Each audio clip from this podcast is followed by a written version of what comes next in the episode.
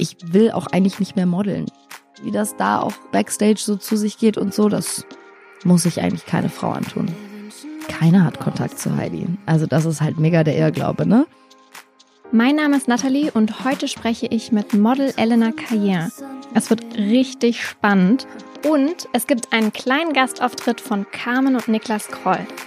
Abonniere und folg uns auf Apple Podcasts, Spotify oder der Podcast-App deiner Wahl. Hi. So schön, dass wir uns endlich mal wiedersehen nach der langen Zeit. Ja, ich hätte nicht gedacht, dass wir das Persona machen, aber es geht ja mittlerweile alles. Ja, umso schöner. Für alle, die es nicht wissen, du wurdest 2016 Zweite bei Jeremy's Next Topmodel, modelst jetzt beruflich und hast fast eine Million Follower, eine halbe Million Follower, fast eine halbe Okay. Million Follower Okay, auf Instagram. Tut ein bisschen weh jetzt, ouch, aber halbe. Dauert nicht lange, dann ist es bestimmt auch eine Million. Du bist allerdings auch aus einer sehr bekannten Familie tatsächlich. Dein Papa ist Schauspieler, Mathieu Carrière. Wie sehr hat es dir geholfen, dass du aus einer bekannten Familie kommst? Ist halt die Frage, helfen in welcher Hinsicht, ne? Also karrieretechnisch kann es natürlich helfen, kann aber auch genau gleichermaßen schmälern. Denn es gibt ja auch viele Leute, die gerade wegen dem Namen, weil der Name halt schon eine gewisse Prominenz, aber vor allem auch, ja, einfach eine gewisse Energie irgendwie mit sich trägt, ist ja nicht unbefleckt, sagen wir mal so. Und eckt halt auch an, der Nachname Ergo mein Dad. Ja, und das kann natürlich auch manchmal dazu führen, dass gerade aus dem Grund Leute einen nicht vielleicht irgendwie in der Produktion oder beim Event oder sowas haben wollen. Ist mir jetzt so offensichtlich noch nie passiert, aber ich glaube, sowas passiert auch eher im Hintergrund. Aber geholfen hat es natürlich ab und an mal, gerade am Anfang würde ich sagen.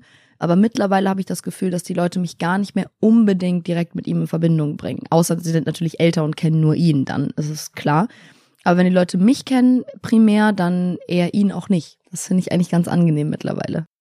Wann hast du denn so wirklich realisiert, dass dein Familienname irgendwie auch schon bekannt ist? Ist das irgendwie in der Schule schon Thema gewesen oder erst als du ein bisschen älter warst?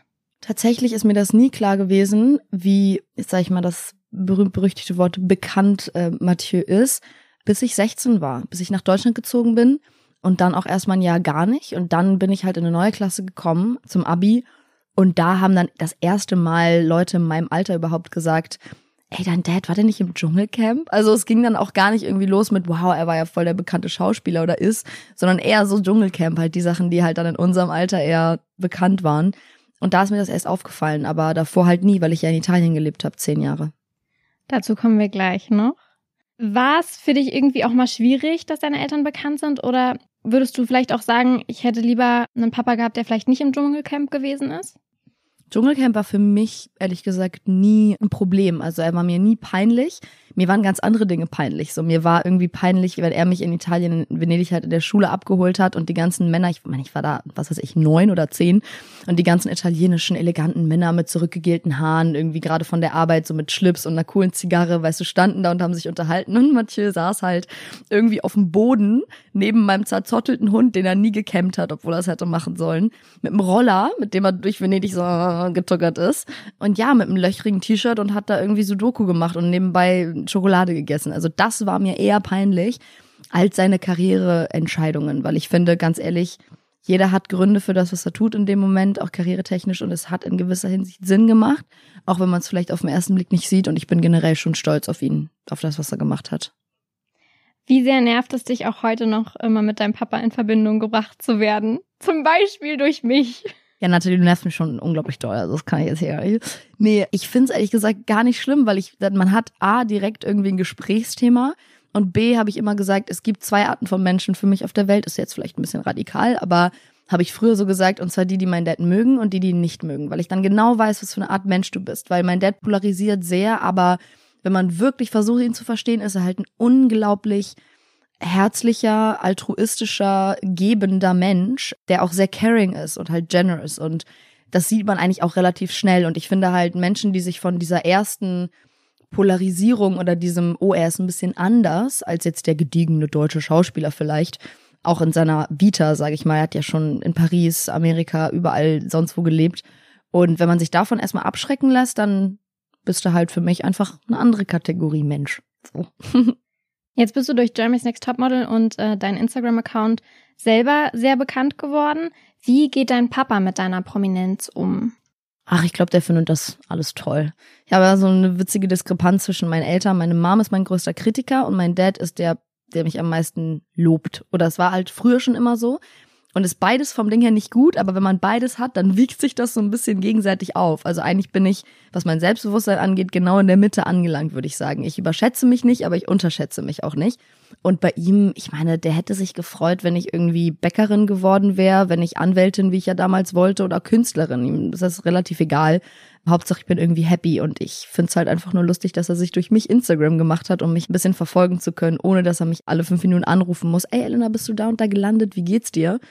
Ja, und jetzt halt selber Sachen postet, die er witzig findet. Gibst du ihm da Tipps? Ja, ich muss es auch manchmal posten. Aber es sind halt so technische Dinge. So jeder, der hier Instagram hat und das hört, wird es wahrscheinlich verstehen wenn man ein Video postet, ja, dann muss man ja so Coverbild einstellen. Das kann er einfach nicht. Und er, ich habe es ihm schon so oft erklärt und es ist halt immer schwarz. Und dann meinte ich so, ach, bevor die ganze Zeit schwarze Kästchen auf dem Insta sind, so schick mir das Video einfach und dann hab ich den Zugang. Schickt er dir dann aber den Text dazu oder schreibst du dann auch was drunter? Ich adde manchmal was oder ändere was, aber er sagt immer, bitte den und den Hashtag. Und dann schreibt er die Sachen immer nur so in einem Hashtag alle zusammen. Und ich so, okay, na gut, das ist ja sein Ding. Also sein Instagram soll er machen. Mit seinen 550 Followern. Ich bin ganz stolz auf ihn. Vielleicht kommt er auch irgendwann bei der Million an. Oder er hat einen blauen Haken.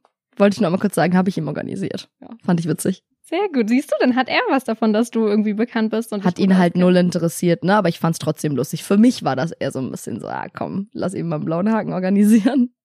Wie ist denn das privat? Würdest du sagen, ist es für dich auch wichtig, dass dein Umfeld mit deinem Job umgehen kann? Zum Beispiel ein möglicher Freund. Mhm.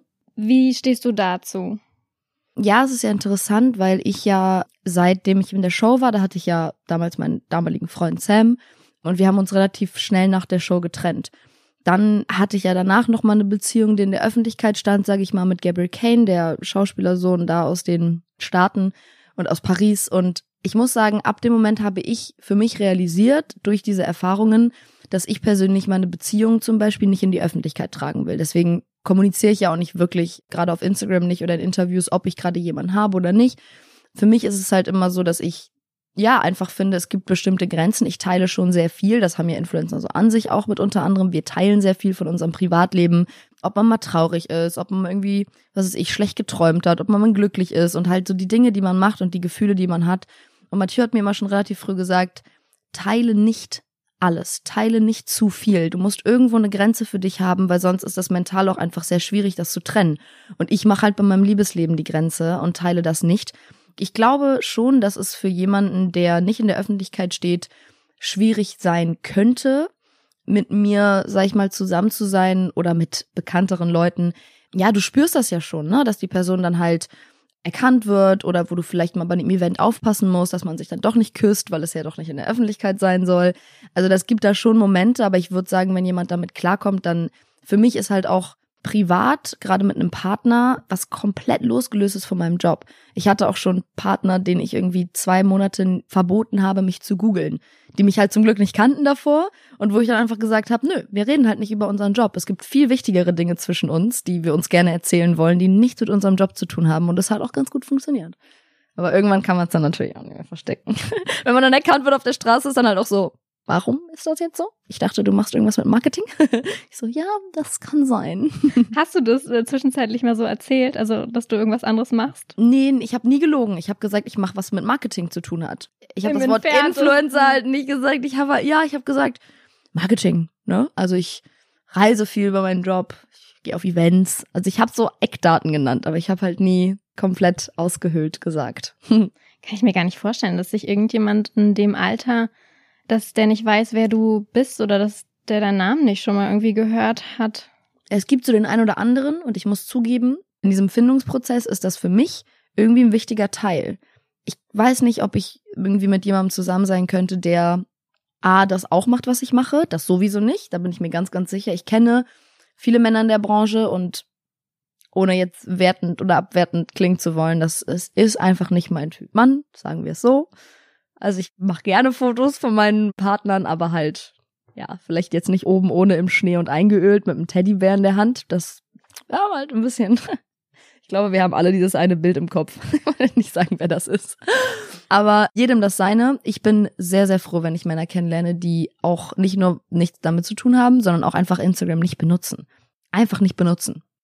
Echt? Das finde ich voll schwierig, wenn ich damit irgendwie so am meisten zu tun habe im Alltag und mein Partner so gar nicht checkt, was ich da mache mhm. und am Ende vielleicht noch genervt ist, weil mhm. er nicht wirklich einschätzen kann, wie viel Zeit das irgendwie in Anspruch nimmt und so, dann denke ich mir so, oh, boah, dann finde ich Aber das hat was mit Toleranz zu tun. Also ich glaube, wenn man vorab kommuniziert, ey, mein Handy ist mein Arbeitstool, so und so sieht das aus. Ich könnte auch nur mit einer Person sein, die offen für alles ist, also offen einfach zu verstehen, dass jemand anderes eine andere Art von Job hat, genauso wie ich akzeptieren würde, wenn du Nachtschichten fährst, weißt du, und wir deswegen nie nebeneinander einschlafen können. Das sind ja so Dinge, die man vorab einfach meistens weiß. Ich mag es, weil im Endeffekt, ich kann ja einer Person auch eine neue Welt erübrigen.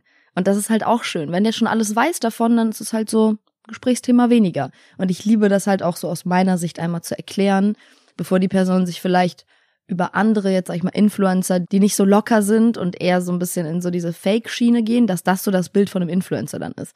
Und ich so erzähle, ja, ich mache das auch.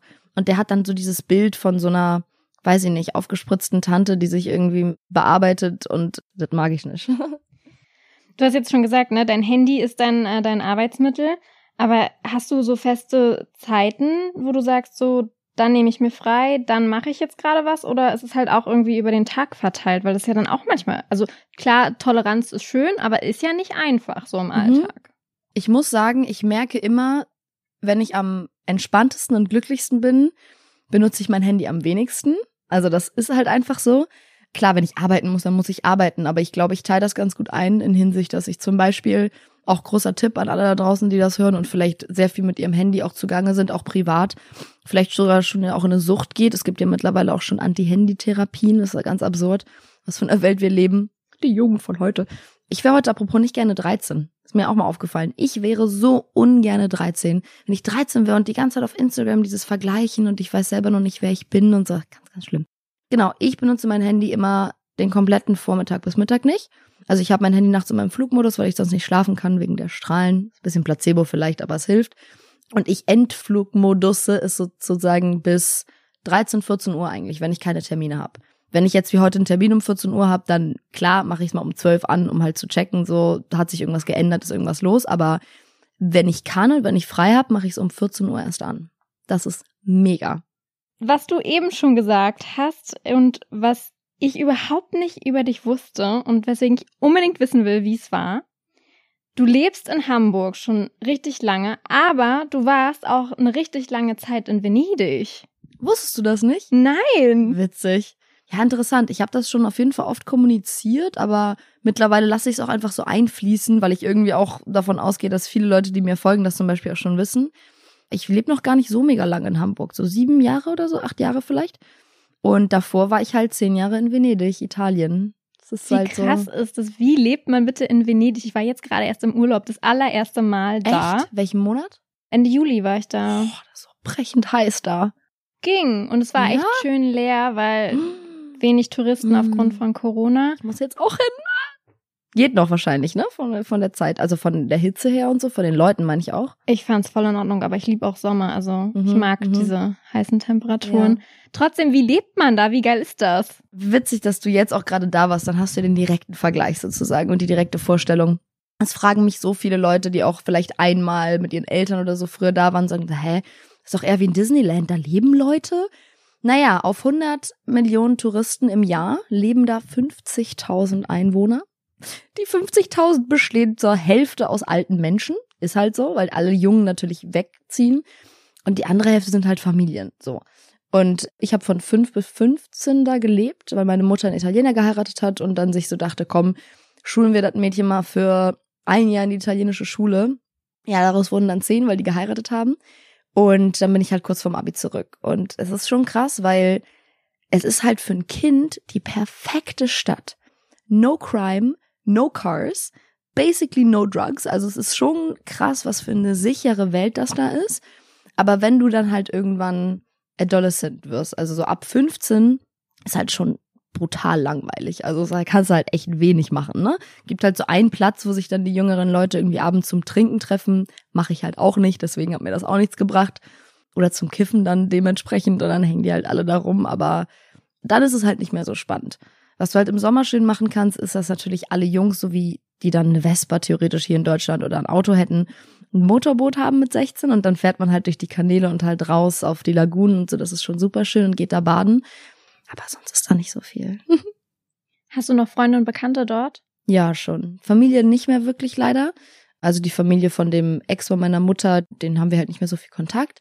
Aber Freunde schon noch. Aber ich muss sagen, ich bin eigentlich mittlerweile stolz, dass die, die in meinem Alter sind, mittlerweile auch schon weg sind. Weil wenn du wirklich in Venedig bleibst, weil deine Familie irgendwie da, du den Betrieb übernimmst, was ja auch oft passiert, dann hast du, glaube ich, eine sehr geschlossene Mentalität und Weltsicht, weil Venedig ist halt, es ist ein Dorf, aber die Leute fühlen sich nicht wie im Dorf, weil so viele Touristen da sind. Also sie denken, sie sind weltoffen, weil halt alle möglichen Menschen da sind, aber eigentlich sind sie es nicht, weil sie die Touristen hassen. Man wird halt richtig zum Touristenhasser in Venedig. Das ist halt schon hart. Du warst halt auch Touri da. Ich war auch Touri da, aber ich habe halt wenig andere Touris gesehen. Also es war wirklich leer. Das ist mir haben mega vorher nice. alle, ja, mir haben vorher alle gesagt, so, oh, es wird super voll sein. Und wir waren halt jetzt da und naja, gut, aufgrund von Corona konnten halt, wie gesagt, nicht viele hin und deswegen war es echt leer. Venedig, Hamburg und jetzt. So geil, deswegen können wir uns überhaupt erst sehen. Du bist in Berlin. Ja, oh Gott, ich hätte niemals gedacht in meinem Leben, dass ich mal hier hinkommen würde. So für längere Zeit. Wie kommt's und wie lange? Also, wie lange steht noch so ein bisschen in den Sternen. Ich habe mir jetzt gesagt, ich will den Berliner Winter nicht mitnehmen. Tut mir leid alle Berliner draußen, aber der ist einfach nicht so geil. Ich habe hier Leute kennengelernt, die seit 27, 28 Jahren in Berlin leben, hier geboren sind und diese Stadt über alles lieben die halt zu mir meinten, Berliner Winter ist scheiße. Hier musst du auf jeden Fall nicht sein, wenn du nicht eh schon unbedingt hier sein willst.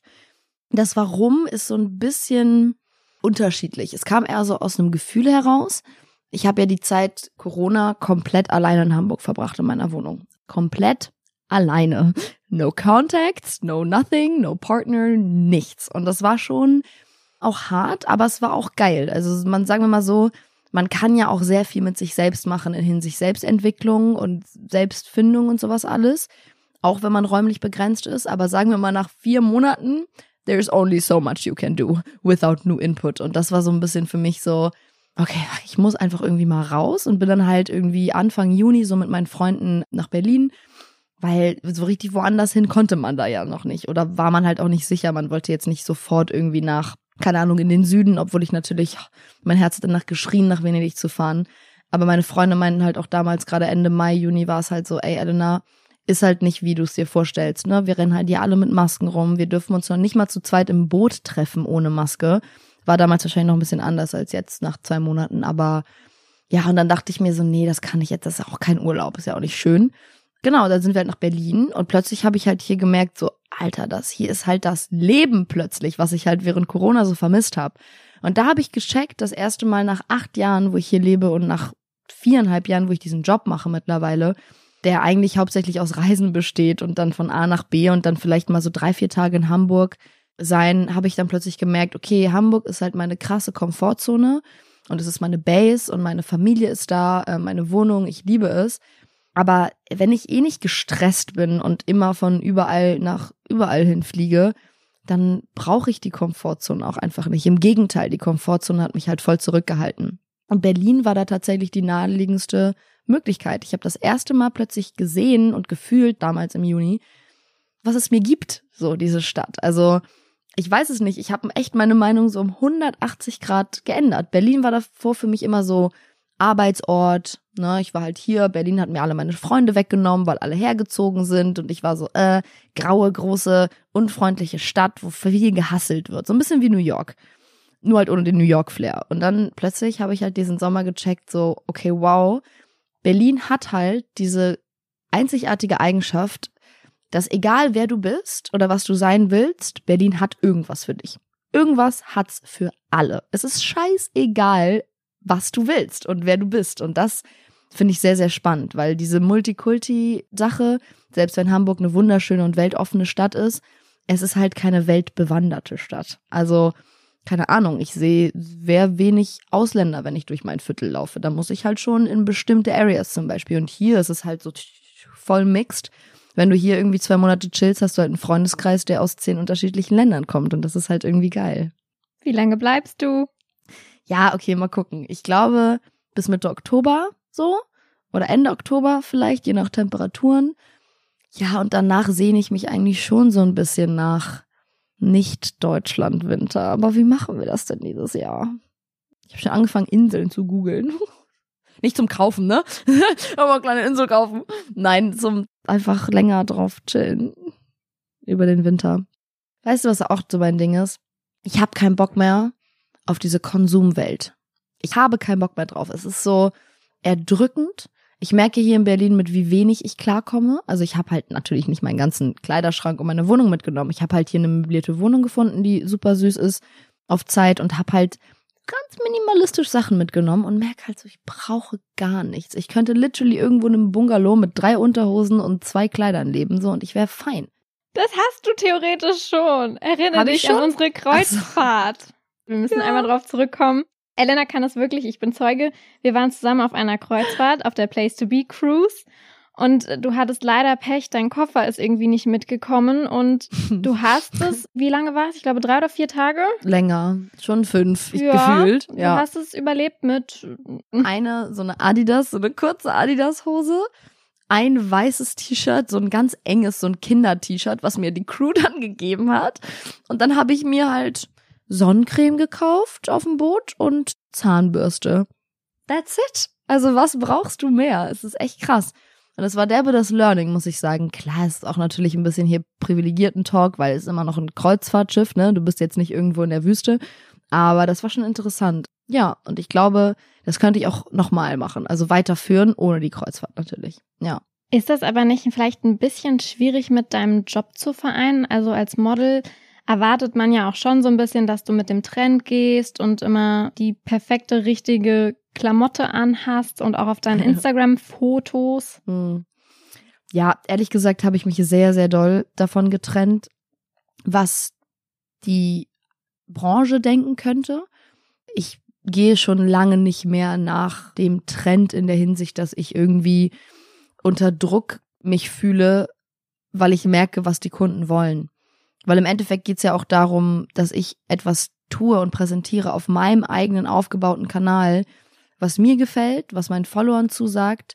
Und wenn die Kunden dann da mitmachen wollen, so, dann können sie das gerne machen. Aber ich habe mittlerweile nach vier Jahren gewisse Werte und auch gewisse Vorstellungen von, was ich transportieren möchte.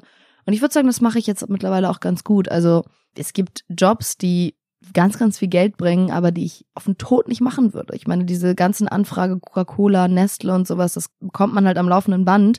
Und das ist für mich einfach eine Grenze, wo ich halt sage, für kein Geld der Welt. Weil es sich für mich auch einfach nicht lohnt und für mich ist das auch nicht zukunftsschauend. Und wenn ich da nach dem Trend gehe, dass es halt in die Zukunft gerichtet ist und nachhaltig wird und alles grün und ne, so in die Richtung, dann kann ich das von überall machen. Ich will auch eigentlich nicht mehr modeln wenn ich ganz ehrlich bin. Das habe ich auch über die Corona-Zeit so über mich selbst einfach gemerkt. Ich hätte nach New York gesollt am 15. März. Kannst dir vorstellen, was am 15. März in New York los war. Der Lockdown schlechthin, Corona-Ausbruch, wow. Ich hatte zwei Monate hingesollt, um da zu modeln. Und mir ist aufgefallen, was für eine krasse Erleichterung das für mich war, als ich halt nicht hin konnte. Also Glück im Unglück, ne? Und voll, voll schlimm, dass das alles passiert ist. Aber jetzt nur in meiner eigenen privilegierten Bubble heraus das war schon geil. Also ich habe echt gemerkt, so ich wollte das gar nicht. Ich habe gar keinen Bock darauf. Was gibt mir dieser Job? Und ich meine jetzt nicht Instagram-Model in der Hinsicht oder wenn man mal für ein Cover was shootet oder wenn man mal eine Geschichte macht, eine schöne Strecke. Dieses klassische Modeln mit von Casting zu Casting gehen und den Job versuchen abzugreifen, das ist nicht das, was ich will. Und auch nicht das, was irgendwie, finde ich, man mit 24, fast 24 unbedingt noch zur Selbstfindung braucht. Es war so eine Ego-Sache. Ich sag's, wie es ist. Hm. Wie wichtig findest du ist das Thema Nachhaltigkeit in der Mode? Ja, ich muss sagen, ich tue mich irgendwie schwer damit. Ich shop zum Beispiel schon sehr, sehr lange nicht mehr. Also ich gehe jetzt schon lange nicht mehr richtig shoppen, weil ich auch einfach der Meinung bin, dass A, gefallen mir die Sachen jetzt nicht so doll, die gerade rauskommen und B, es ist halt auch alles einfach Fast Fashion und wir haben auch alle schon so viel Scheiß, wo wir gar nicht wissen, wohin damit man kann es nicht mehr richtig spenden, man kann es nicht mehr richtig entsorgen, es ist echt ein Problem. Aber was nachhaltige Mode angeht, es geht schon voraus. Also ich muss sagen, zum Beispiel, ich trage halt ganz, ganz viel Steffis Brand, so Nuin, die sind ja auch sustainable. Solche Sachen finde ich toll, aber es gibt leider noch gar nicht so viel auf dem Markt. Deswegen versuche ich mich generell, was Fashion angeht, so ein bisschen zurückzuhalten. Es ist unglaublich viel im Kommen, was Produkte angeht. Also vegane Skincare, Haircare, äh, Make-up. Du hast extrem viel natürlich Food Products, vegan, nachhaltig, pipapo. Und das sind halt so die Sachen, die ich gerne unterstütze. Könntest du grob sagen, was du im Monat für Kleidung ausgibst? Gar nichts. Ich kaufe mir keine Kleidung. Doch, ich war auf dem Mauerpark-Flohmarkt letztens und habe mir für 15 Euro eine komplett alte, used, secondhand Bauchtasche gekauft. Ja, 15 Euro diesen Monat. okay, cool. Jetzt hast du gerade selber schon das Thema vegan angesprochen. Und wenn man dir so auf Instagram folgt, dann sieht man das auch immer, dass Essen bei dir voll das Thema ist und deine mhm. Community es liebt, wenn du irgendwas über dein Essen erzählst oder Fotos postest. Wie lange bist du schon vegan? Zweieinhalb Jahre jetzt, glaube ich. Und seit drei Jahren vegetarisch. Also das kam auch eher so fließend irgendwie. Das war jetzt kein bestimmter Punkt, wie viele, wo ich gesagt habe, ich muss jetzt vegan werden. Sondern es kam halt so, ich habe gemerkt, es ist irgendwie geil und dann habe ich es durchgezogen. Hat es was mit dem Tierschutz zu tun oder wie hast du dich da entschieden? Mittlerweile schon. Ist halt immer ein bisschen unromantisch, wenn man das so erzählt. Man würde natürlich ja gerne sagen, so ja, ich habe halt das alles gesehen und gecheckt und habe dann aufgehört. Nee, vor zweieinhalb Jahren war das Thema auch noch gar nicht so omnipräsent. Ich habe damals den Entschluss gefasst, weil ich mich einfach sehr viel mit Nährwerten, Nährstoffen und sowas auseinandergesetzt habe. Ich habe mich sehr viel mit Gesundheit vor allem auseinandergesetzt, was den Körper anbelangt. Und ja, da habe ich halt einfach irgendwie gemerkt, rein aus gesundheitlichen Gründen ist erstmal vegetarisch schon auf jeden Fall besser und Laktose ist auch nicht unbedingt gut für den Körper. Ich bin definitiv auch mit ein bisschen laktoseintolerant und habe dann einfach ausprobiert, Sachen wegzulassen oder zu ersetzen. Und es hat halt super geklappt. Also sagen wir mal so, der Anstoß war eher gesundheitlich, also klinische Gründe.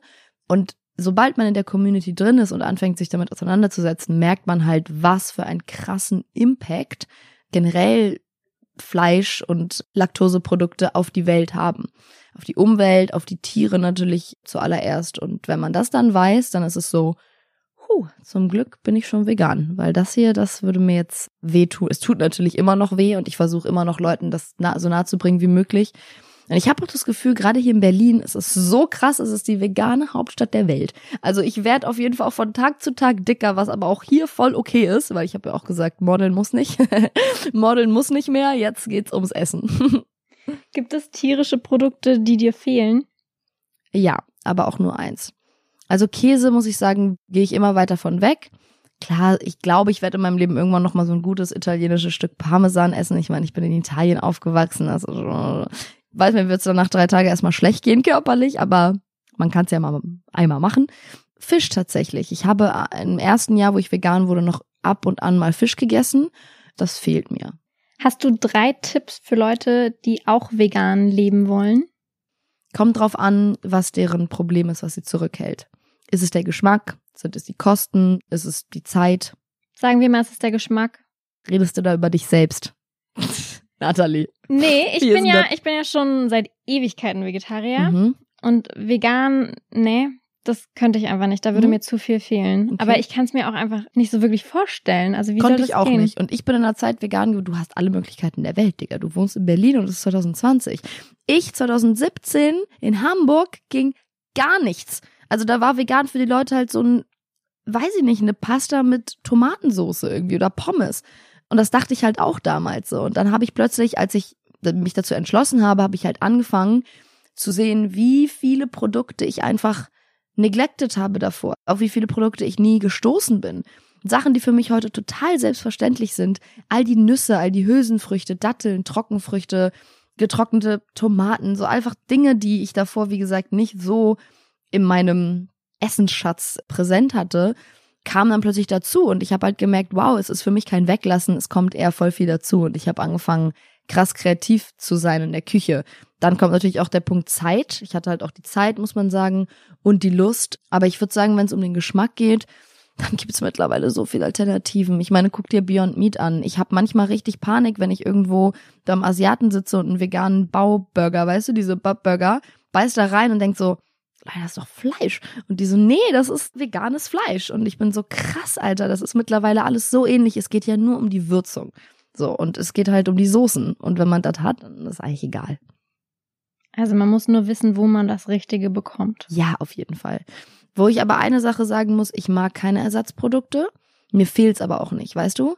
Deswegen kann ich das nicht so richtig einschätzen. Ich finde halt veganen Käse einfach, einfach irgendwie eklig. So, der schmilzt auch nicht so richtig. Das ist einfach nicht dasselbe Erlebnis. Das kann ich schon verstehen. Aber gerade bei Fleisch geht's echt klar mittlerweile. Du hast gesagt, du willst jetzt in Zukunft nicht mehr selber so viel modeln. Wie hast du aber im Nachhinein deine Zeit bei Jeremy's Next Top Model wahrgenommen? Würdest du es wieder machen?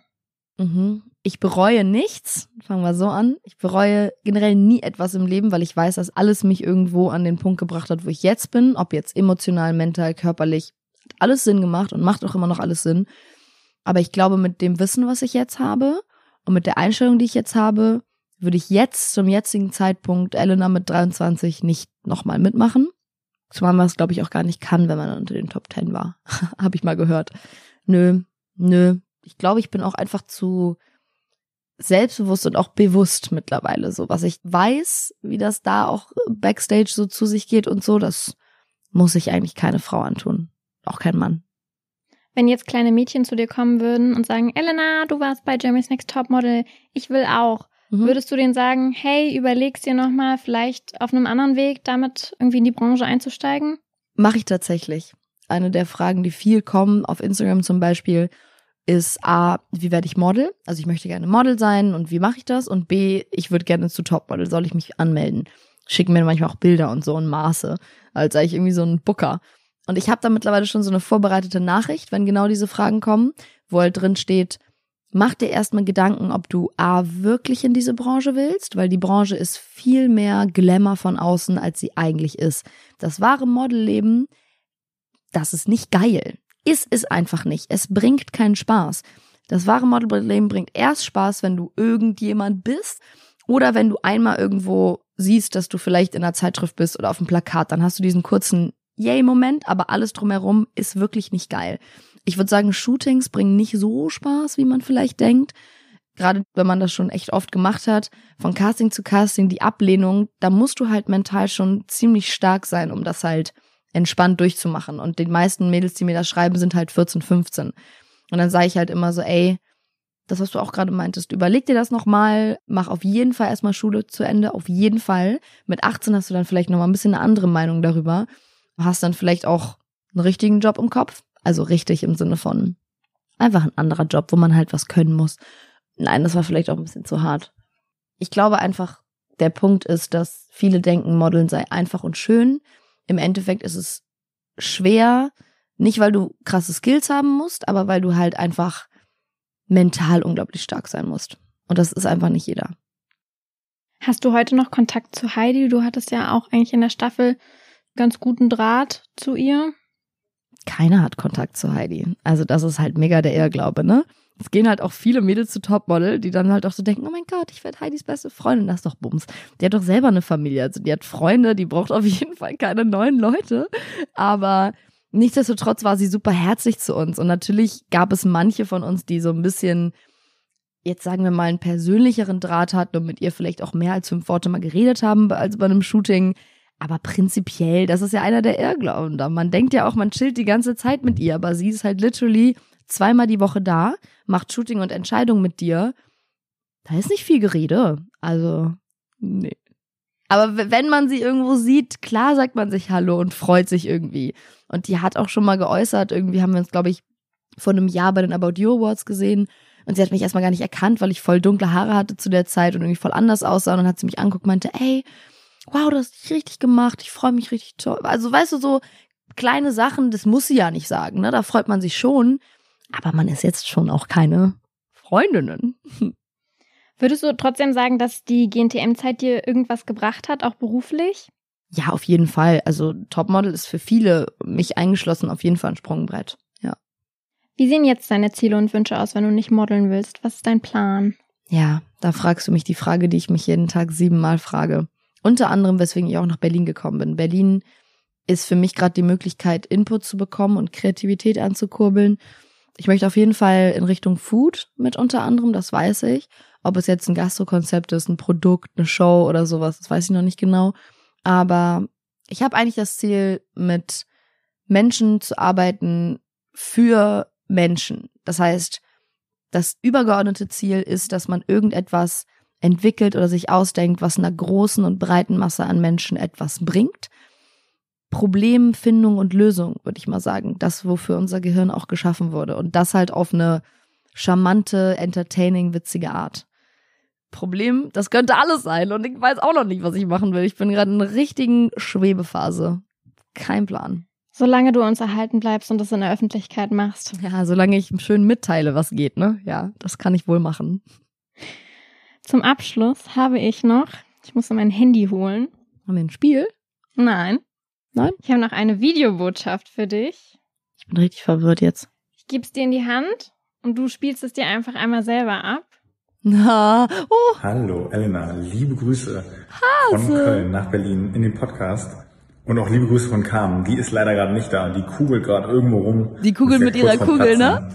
Tatsächlich ist es schon so lange her, dass wir uns das letzte Mal gesehen haben. Ich glaube, das letzte Mal, als wir uns persönlich gesehen haben, haben wir es dir auch gesagt. Da, du warst eine der ersten, die es erfahren hat, dass Carmen Ja, und ich das war so Carmen schön. schwanger ist. ähm, und weißt du noch genau, wo es war? Also Bei denen zu Hause, war schon ich. jetzt ziemlich passend, weil irgendwie Nein, bei Place to ähm, passt Be. das ganz gut zusammen. Kannst du ja mal in Ruhe erzählen, wo wir es dir gesagt haben. Das Aber Geheimnis, das große Geheimnis damals. Und jetzt wünsche ich erstmal viel Spaß.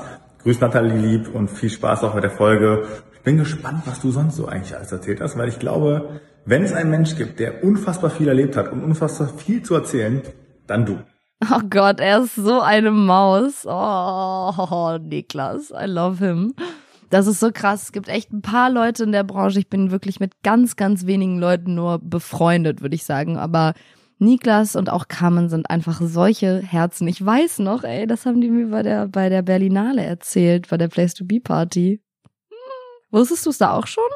Weiß ich jetzt nicht. Ist jetzt Da- eine schwierige Situation, jetzt ob ich jetzt sagen. irgendwas dazu sage oder nicht. Ja, aber ganz ehrlich, auch als Redakteurin darf man ein Privatleben und Geheimnisse haben. Also auch von anderen Leuten darf man Geheimnisse haben. Ich finde das gut. Man muss ja auch nahbar sein. Stell mal vor, du hättest es gewusst und direkt irgendwie hier allen erzählt. Das ist dann erzählt dir auch keiner mehr was.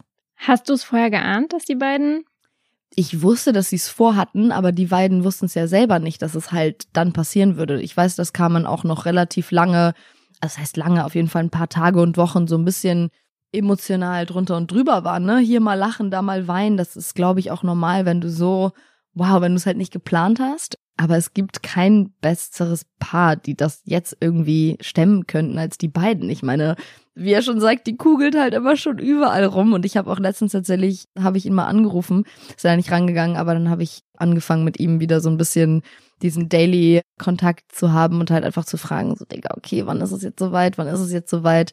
Und ich glaube, es ist bald soweit. Ich glaube auch. Sie ist halt auch einfach schon so groß. Richtige Groß und Maus. gut. Ja. Man müsste bereit sagen. ja, sie ist kugelig. Aber sie sieht so toll aus. Das ist einfach kein Vorurteil, ne? Dass Frauen, wenn sie schwanger sind, einfach so, also nicht alle, aber bei ihr stimmt es auf jeden Fall einfach so diesen mega Glow bekommen. Alle Hormone sind ja auch einfach doppelt so am Start. Ich finde übrigens auch bei ihm, ne? Er sagt ja auch immer, wir sind schwanger. Ich habe wirklich das Gefühl, er ist auch schwanger. Also er isst immer alles mit aus Solidarität und er macht immer diese Übungen und so. Also ich finde das toll. Ich finde das toll. Ist es bei dir schon ein Thema? Also denkst du schon über so eine Familienplanung irgendwie nach oder ist das einfach gerade, nee, irgendwann mal?